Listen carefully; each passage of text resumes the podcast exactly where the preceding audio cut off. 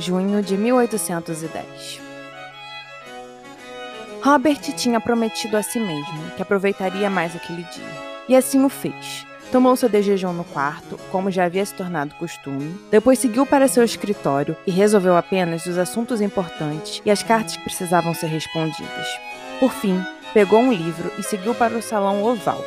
Ficaria ali por algum tempo e depois procuraria algum lugar tranquilo pelo jardim para poder aproveitar o sol que tinha saído. O que Robert mais gostava no salão era sua opulência. Era um dos cômodos mais luxuosos da casa, talvez perdendo apenas para o salão de baile. E ele gostava daquilo. Se sentia bem no meio de toda aquela riqueza que representava seu título e família. Ali havia alguma parte de cada conde que tinha passado pela casa. Um quadro encomendado, um móvel de outro reino, o tapete e assim por diante. Era uma junção de poder que combinava e se harmonizava tão bem que deixava todos boquiabertos. Ele ficou ali, até perdeu o interesse pela leitura. Então levantou e foi até a janela. Estava do lado leste da casa onde uma enorme sacada se estendia na altura do salão de baile, e no jardim o labirinto circular se abria. Mas Robert não queria ir por ali, não queria descer as escadas de pedra e se perder no meio do labirinto. Não enquanto sua perna não estivesse boa o suficiente para se manter ativo dentro do esconderijo de Sebes. Ele largou o livro lá, não era mais importante tê-lo na mão. Então seguiu para a parte oeste, Ninguém perguntaria onde ia, e sabia que as tias não dariam ar de suas presenças. Alete e Marigold tinham ido para a cidade, e Ethel ainda estava no seu quarto, provavelmente escrevendo uma enorme carta para algumas de suas amigas. Rob entrou na sala de pintura e sorriu. Não havia ninguém ali, o que era bom. Saiu pelas portas francesas e seguiu em direção ao jardim em forma de hexágono. Ali, ele também seria tapado pelas sebes mas ao contrário do labirinto, encontraria um banco para se sentar e simplesmente relaxar. Aquele era o local perfeito para isso.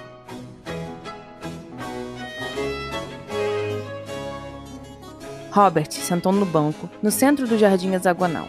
Ali também era tapado por sebes, porém um pouco mais baixas que as principais. Havia vários tipos de flores, todas muito bem cuidadas e perfeitamente posicionadas para darem ao local um sentimento perfeito. Isso havia sido ideia de sua mãe. Ele não lembrava muito bem dela, mas sabia que era uma pessoa apaixonada por decorações, e as plantas estavam entre as suas preferidas. Por isso a casa sempre se manteve muito bem cuidada, com jardins perfeitamente decorados, por causa de sua memória, coisa que seu falecido pai fez questão de manter, e Robert seguiu seus passos. Ele esticou a perna ferida, apoiou a bengala no braço do banco, colocou a cabeça para trás e fechou os olhos. Queria aproveitar aquele calor calmo que trazia conforto. Alguém o olhava. Robert soube disso no momento em que expirou aquele ar fresco, mas não abriu os olhos de primeira. Queria saber se a pessoa tomaria alguma atitude ou se ficaria apenas olhando. Era como se uma sombra crescesse atrás de sua nuca, como se o poder do olhar fosse tão forte que o fizesse saber, apesar de não ver. Ele abriu os olhos com bastante calma e se virou para o local de onde vinha aquela força. Não tinha medo, ao contrário, continuava bastante relaxado. Prudence estava lá. O olhava com certa intensidade que fazia anos que ele não via. Havia sentimento ali, muito sentimento. E Robert a retribuiu da mesma forma. Pela primeira vez depois de anos, ele podia dizer que a olhava com o que estava dentro de seu coração. E Prudence parecia seguir o mesmo caminho. Eles ficaram daquela forma por um tempo incontável. Ela estava agachada, usava um vestido lilás de mangas. Os cabelos estavam presos em uma simples trança e o rosto era protegido do sol por um chapéu de palha que estava amarrado ao queixo. Prude, por fim, lhe deu um sorriso rico e tão claro como o sol e voltou a trabalhar com as flores. Ela estava plantando algumas mudas de flor, a qual ele não sabia o nome, de um azul intenso. Tinha uma pequena pá, mais algumas mudas em vasos e um pequeno regador. Robert ficou olhando para aquela cena, admirando a simplicidade da situação e a forma como Prudence crescia em sua mente. Ele estava cansado, cansado de se punir por algo que já tinha acontecido há uma década e que só teve metade da culpa. Estava fatigado de ter que se lembrar todo dia do porquê não estava com ela. Aquilo desestimulava, o deixava taciturno, O efeito do distanciamento já não funcionava e não havia mais dúvida em sua mente há algum tempo. Prudence era a única coisa que tinha sobrado de todos aqueles anos que haviam lhe dado aquela perna quebrada. Era a única coisa que parecia real em seu mundo que estava tão distante das distrações londrinas. Ela era calma e prudente até demais. Sabia o seu lugar e o havia respeitado naqueles dez anos. Mas aquilo estava errado porque o lugar dela não era nos cantos da sala, aceitando uma insignificância que ele tinha posto, mas não era dela, e sim dele. Robert tinha errado, era o que devia ser punido, mas que agora não adiantava de nada, pois ela estava ali, plantando no seu jardim, dormindo no mesmo teto que ele há meses, dividindo refeições e ideias juntos. Tudo que ele tinha feito para se afastar dela havia ido por água abaixo quando quebrou aquela perna e se viu em sua presença. Não que isso foi de alguma forma obrigado, porque não foi. Ela estava ali porque queria, e ele a aceitava ali porque precisava de sua presença. E no fim, sempre precisaria, porque todos aqueles anos passados, sem a luz de salvação chamada Prudence, o haviam mostrado que sua importância, sobrevivência e produção no mundo estavam ligados a Prude e a sua presença. E Robert queria aproveitar isso já tinha se punido por tempo demais, uma punição que não valia de nada, pois eles continuavam ali, perto um do outro, mas incompletos e sofrendo por causa disso.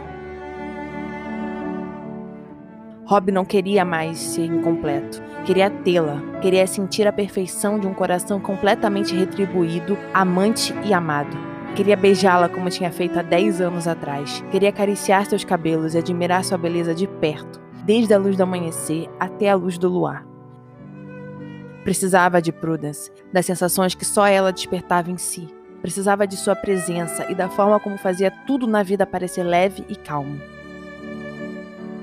Queria ter filhos com ela, fazer a primeira e a última refeição do dia juntos, dividir a mesma cama, andar com as mãos entrelaçadas, abraçá-la, exaltá-la, divinizá-la. Queria amá-la. Estava cansado daquela abstinência que não tinha servido de nada para o seu coração. Cansado de fazê-la sofrer, porque era isso que acontecia toda vez que a ignorava. Queria aquele coração puro, bom e cheio de amor para dar para si. E era isso que faria. Que planta é essa? Ela olhou surpresa pela quebra do silêncio, mas ainda mantinha um sorriso e os olhos cheios de sentimentos, e aquilo fez o coração dele tremer. Centáurea, ele assentiu e Prude voltou à tarefa. Robert ficou ali parado, observando por tempo indeterminado. O que era bom, não queria ser interrompido, não queria perder aquela visão tão simples, mas tão maravilhosa. Milord! Ele acenou para o jardineiro que havia chegado, e Prudence deu lugar para o senhor se posicionar ao seu lado e ajudá-la. Robert levantou com a ajuda da bengala e foi em direção aos dois. Chamaria Prudence, a levaria para um lugar longe dali e falaria tudo que estava dentro de si. Ah, vocês estão aí! Eu os procurei por toda parte! Ele parou e praguejou mentalmente. Precisa de alguma coisa, Tia Ethel? A senhora lhe deu um alegre sorriso sem ter noção nenhuma de sua chegada inoportuna. Preciso que venham comigo. Vamos tomar chá e lhes contarei a novidade que a Leti e Marigold trouxeram da cidade. Robert viu Prudence levantar e limpar as mãos no avental. Ah, minha querida, olha o estado de suas mãos. Vá se limpar e nós os esperaremos na sala de pintura. E você, Robert, querido, venha comigo. Tia Ethel seguiu em direção à casa. Prudence sorriu para o jardineiro e seguiu os passos da tia. Ele respirou fundo e foi na direção das duas. E antes que Prude pudesse desaparecer dentro da casa, ela se virou e lhe deu um sorriso. Um sorriso que o fez parar, que o fez perder a respiração e lembrar da Prudence que quase disse que o amava há 10 anos atrás. E aquilo encheu seu coração de alegria. Para mais informações sobre os livros físicos, e-books e sobre o podcast Chocolate História, acesse www.chocolatehistoria.com.br ou vá nas nossas redes sociais, no Instagram, arroba Elizabeth Margot, e no Facebook, Elizabeth Margot.